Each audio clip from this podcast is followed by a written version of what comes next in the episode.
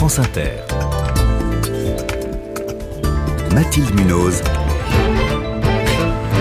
Le 5-7. Il est 6h21. La biodiversité s'appauvrit à un rythme alarmant. Un million d'espèces animales et végétales sont menacées d'extinction dans le monde. Comment la préserver, voire la restaurer? Elisabeth Borne présente ce matin la stratégie française pour la biodiversité. Bonjour Jean Burcard. Bonjour. Vous êtes directeur du plaidoyer du WWF France. Vous serez à Matignon tout à l'heure pour assister à cette présentation. Et dans trois jours, vous vous envolez vers Dubaï pour la COP 28 sur le climat.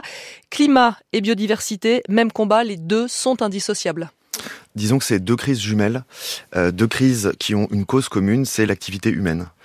Euh, donc effectivement, on a commencé à prendre conscience de cette crise climatique. Je crois que maintenant, euh, il est accepté par tous qu'il faut tendre vers la neutralité carbone. Sur la biodiversité, on a encore du travail à faire, on a encore euh, des gens à sensibiliser. C'est le parent pauvre des grands engagements internationaux? C'est encore le parent pauvre des engagements internationaux, exactement.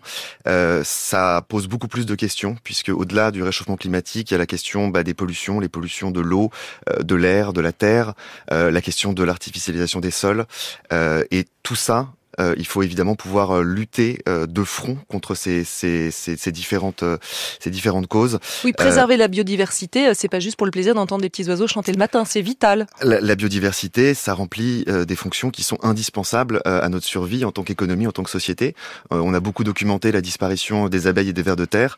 Sans les abeilles et les vers de terre, on ne peut pas euh, avoir les cultures dont on dispose aujourd'hui en France. Mais alors comment expliquer que la France ait mis autant de temps à établir cette nouvelle stratégie pour la biodiversité si c'est si important que ça Parce qu'il y a Ben, plus de deux ans de retard, ça- hein. Devait être prévu déjà pour le premier quinquennat. hein. Ça, ça, ça fait du débat. euh, parce que évidemment, euh, on est très heureux aujourd'hui d'avoir une stratégie pour la biodiversité, mais il existe encore des stratégies contre la biodiversité.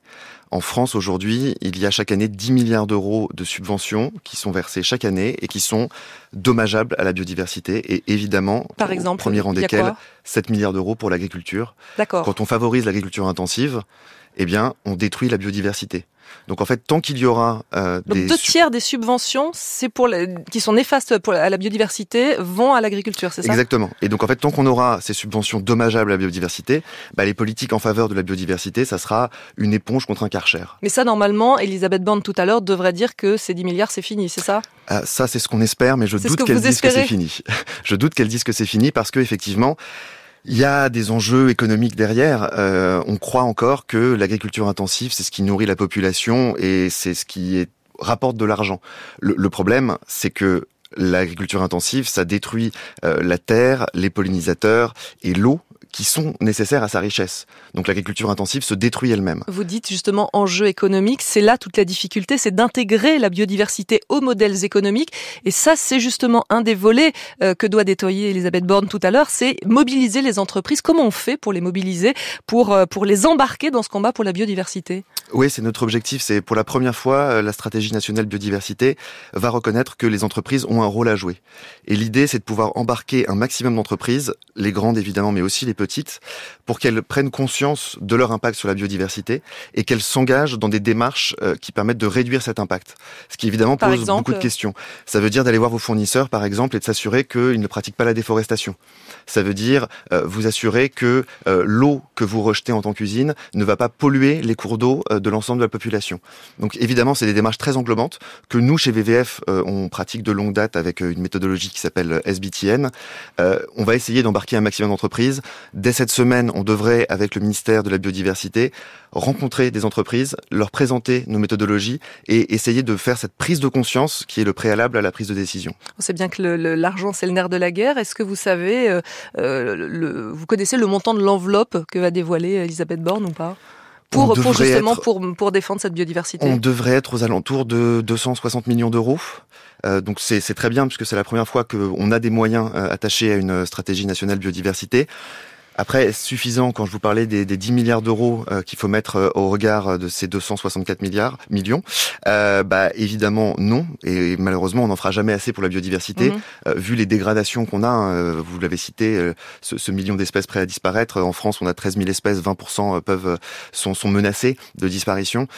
Donc il reste beaucoup à faire. Oui, et puis on l'a vu récemment, hein, l'extrême difficulté en France, vous l'avez dit, qu'il y a appliqué l'objectif de zéro artificialisation des terres.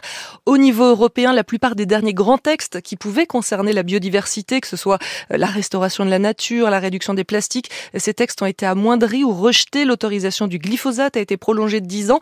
Est-ce qu'on prend réellement le bon chemin? On, on prend pas le bon chemin. Non, non, non, on prend pas le bon chemin. Euh, mais il y a euh, quelques signes positifs que on commence déjà à en parler. On commence à parler de restauration.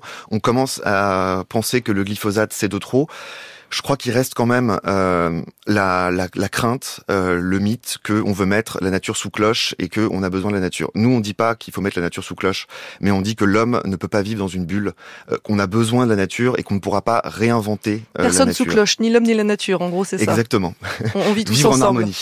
et eh ben voilà, c'est la conclusion est parfaite. Merci Jean Burkard, directeur du plaidoyer du WWF France. Vous étiez l'invité du 5-7.